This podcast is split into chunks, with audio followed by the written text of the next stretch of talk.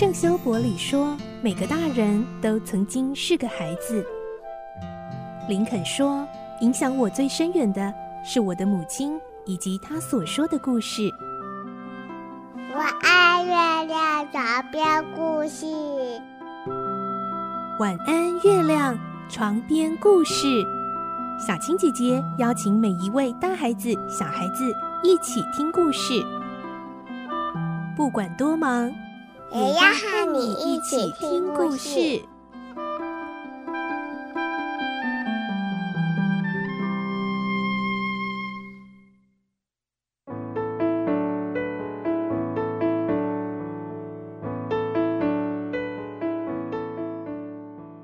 晚安，欢迎你和我们一起听故事。我是小青姐姐。今天我们要来听一个有关台湾的民俗故事——七爷八爷的传说。每次在台湾的庙会上，常会出现一个个子很高和一个个子很矮的神像，他们是七爷八爷。他们一个脸很黑，一个还吐着长长的舌头，看起来好吓人哦。为什么他们会变成这样呢？据说，就是因为他们为了信守彼此坚定的友情哦。来听今天的故事：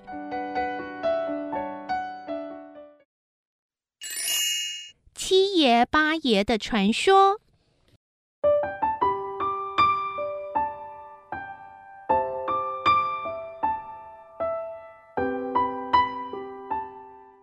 在台湾的传统祭典中，常可以看到一对高个子和矮个子的神像，每次出现总会非常的引人注目。这就是我们大家熟知的七爷和八爷。脸孔黝黑、身材矮小的是八爷，也叫做矮爷，他的名字叫做范无救。他的个性急躁又严格，如果谁不小心得罪了他，不管怎么跟他道歉都没有办法挽救，就像他的名字一样，范无救，因为他绝不轻易原谅人。另外一位又瘦又高、脸色苍白的七爷，则是一位好好先生，他的心肠很软，为人和善，就算有人招惹了他，他也都不会计较，所以人们叫他谢必安。传说这两位神仙是城隍爷的部下。每次到了晚上，他们会到街道上巡逻，捕捉那些为非作歹的坏人，所以坏人都很害怕他们，很怕做坏事的时候被他们逮到。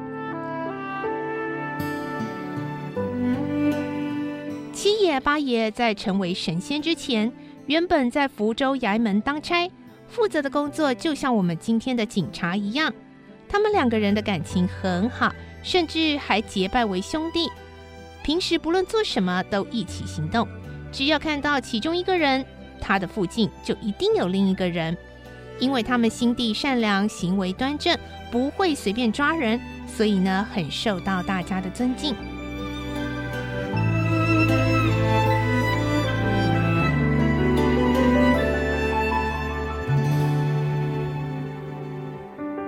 有一天，两个人又因为衙门的公事出差。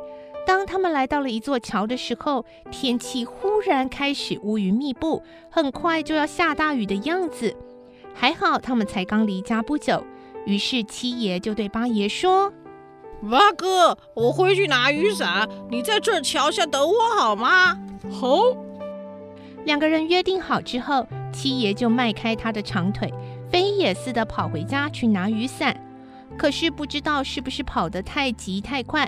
当他回到家的时候，突然觉得肚子一阵阵剧烈的绞痛，痛得他双脚发软，站都站不稳，只能躺在床上缩成一团。而另一边，八爷自从七爷离开之后，就按照约定在桥下等待。可是他左等右等，早就过了七爷应该回来的时间，还是看不到七爷的身影。八爷开始担心起来。原本的毛毛细雨，现在变成了滂沱大雨，河水渐渐的高涨起来。但是八爷却不在乎雨到底多大，他只是担心七爷会不会发生了什么事，为什么现在还没回来？他也想跑回去找，但又怕两个人错过了，反而没有办法信守双方的约定。想来想去，还是决定在桥下等待，坚持到七爷回来。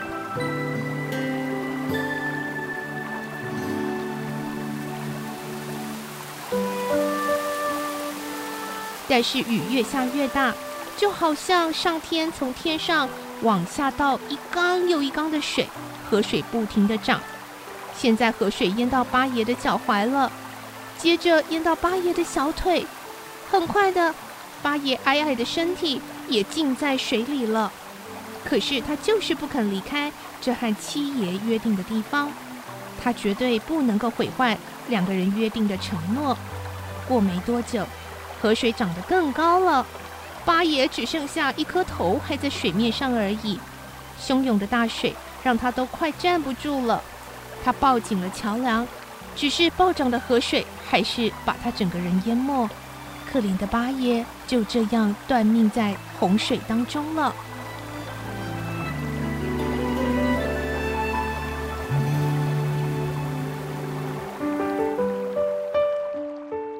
而在床上动弹不得的七爷，心中同样是焦急万分。他也很担心八爷在这样的大雨下会发生危险。于是等到自己肚子痛稍微好转，有点力气可以爬起来的时候，他就掩着阵阵作痛的肚子，急急忙忙抓起雨伞，三步并作两步的跑到约定的桥边来。当时雨已经渐渐变小，高涨的河水也退下了一些。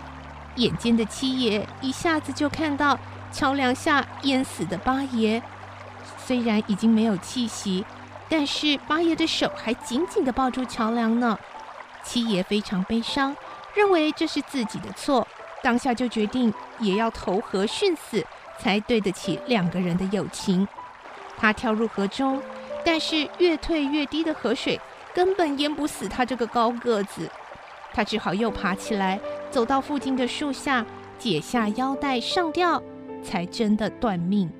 这就是为什么我们看到七爷的神像造型，总是背着雨伞，而嘴巴吐着又红又长的舌头了。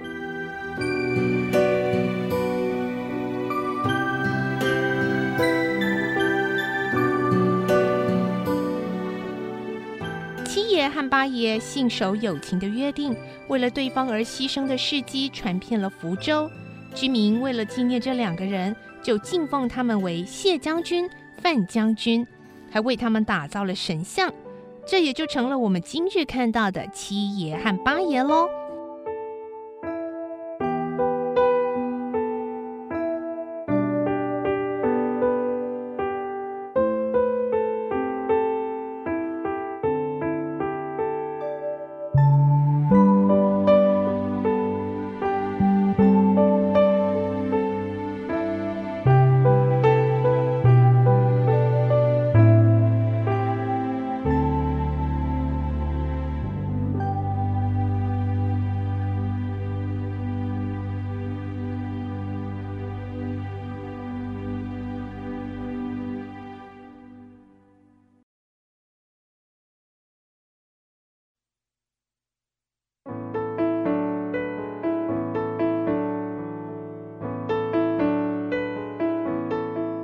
这就是今天的故事，七爷和八爷的传说。